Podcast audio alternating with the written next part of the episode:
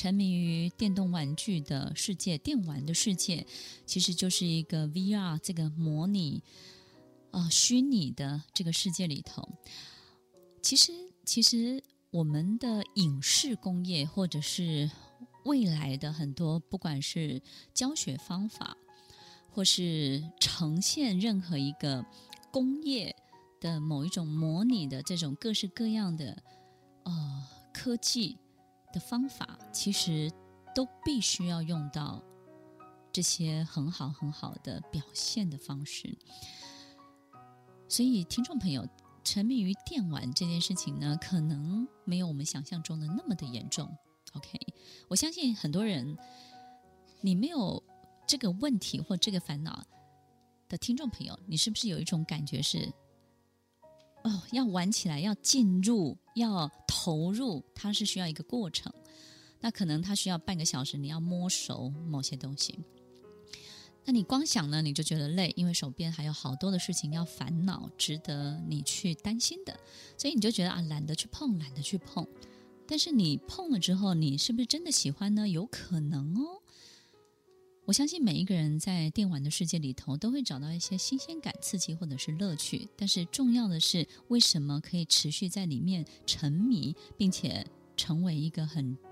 很麻烦的上瘾的动作？其实心理学家有讲到一个。很关键的地方哦，就是说，其实，在电玩的世界里头，呃，孩子们可以找到他可控制的一切，所以他会觉得自己主导了很多的事情，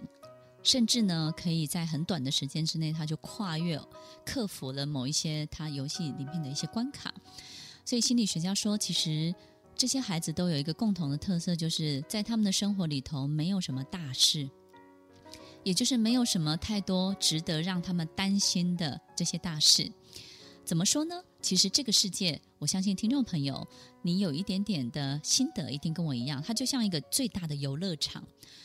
不管是股票，不管是在任何的商场、生意，或者是各式各样的工作领域当中，其实到最后你回头一看，你都会觉得是一场一场的游戏，只是有些小游戏，有些这个游戏呢是比较大的局。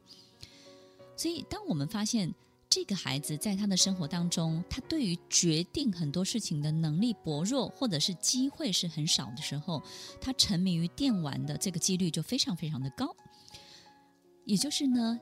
心理学家就鼓励很多很多的爸爸妈妈，其实在很小的时候就要开始让孩子去计划每一个大的游戏，并且投入一个大的游戏，好比说一个三天的旅游的计划。让孩子全权去负责，甚至包含了金钱。于是呢，他们所有的心思跟计划呢，都在对抗一个更大的局跟游戏的时候，他就不会沉溺于在电玩的世界里头了。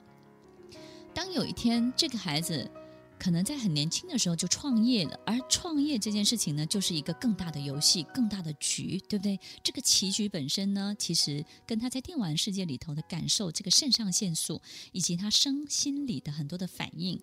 其实现实生活当中的这些游戏是更引人入胜的，甚至更能够夺走他更更大的一个注意力。所以，听众朋友，也许我们可以从小小的事情开始，对不对？让孩子去主导某一个计划，让孩子呢在现实上生活当中的游戏呢更投入一点。虽然说这是游戏，我们不如说它是它的英文叫 game，对不对？我们也许它叫它是一个棋局，一个局势。所以如果孩子没有太大的风险的话，也许我们可以让孩子试试看。那因为心理学家有这样的建议，所以呢，很多人就去做了很多不同的统计跟测试。那我们就发现呢，需要打工赚钱养活自己的孩子，或者是呢，需要为自己规划生涯，就自己要去承担，爸爸妈妈可能没有办法帮他，或者是给他任何建议的。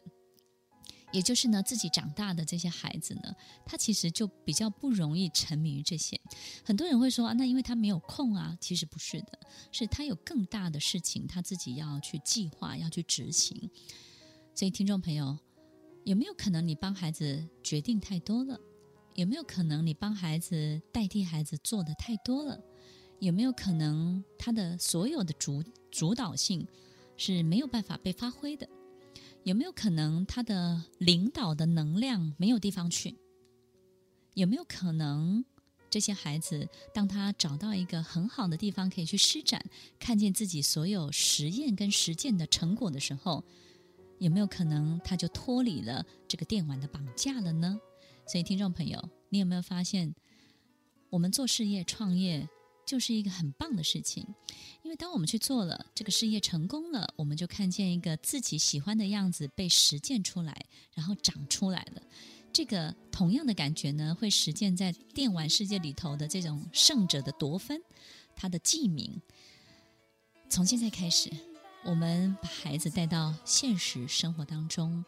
然后呢，不要太担心，让他自己去主导一些关于他人生的大大小小的琐事吧。听完今天的节目后，大家可以在 YouTube、FB 搜寻 Emily 老师的快乐分多金，就可以找到更多与 Emily 老师相关的讯息。在各大 Podcast 的平台，Apple Podcast、KKBox、Google Podcast、SoundOn、Spotify、Castbox 搜寻 Emily 老师，都可以找到节目哦。欢迎大家分享，也期待收到您的留言和提问。Emily 老师的快乐分多金，我们下次见，拜拜。